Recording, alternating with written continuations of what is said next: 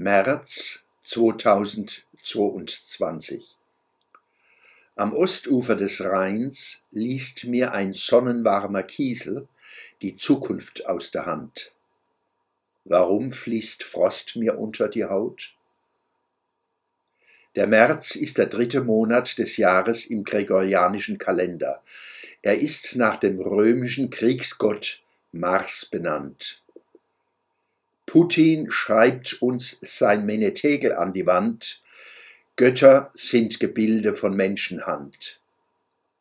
Der Schwöbelblock am Samstag, 26. März 2022.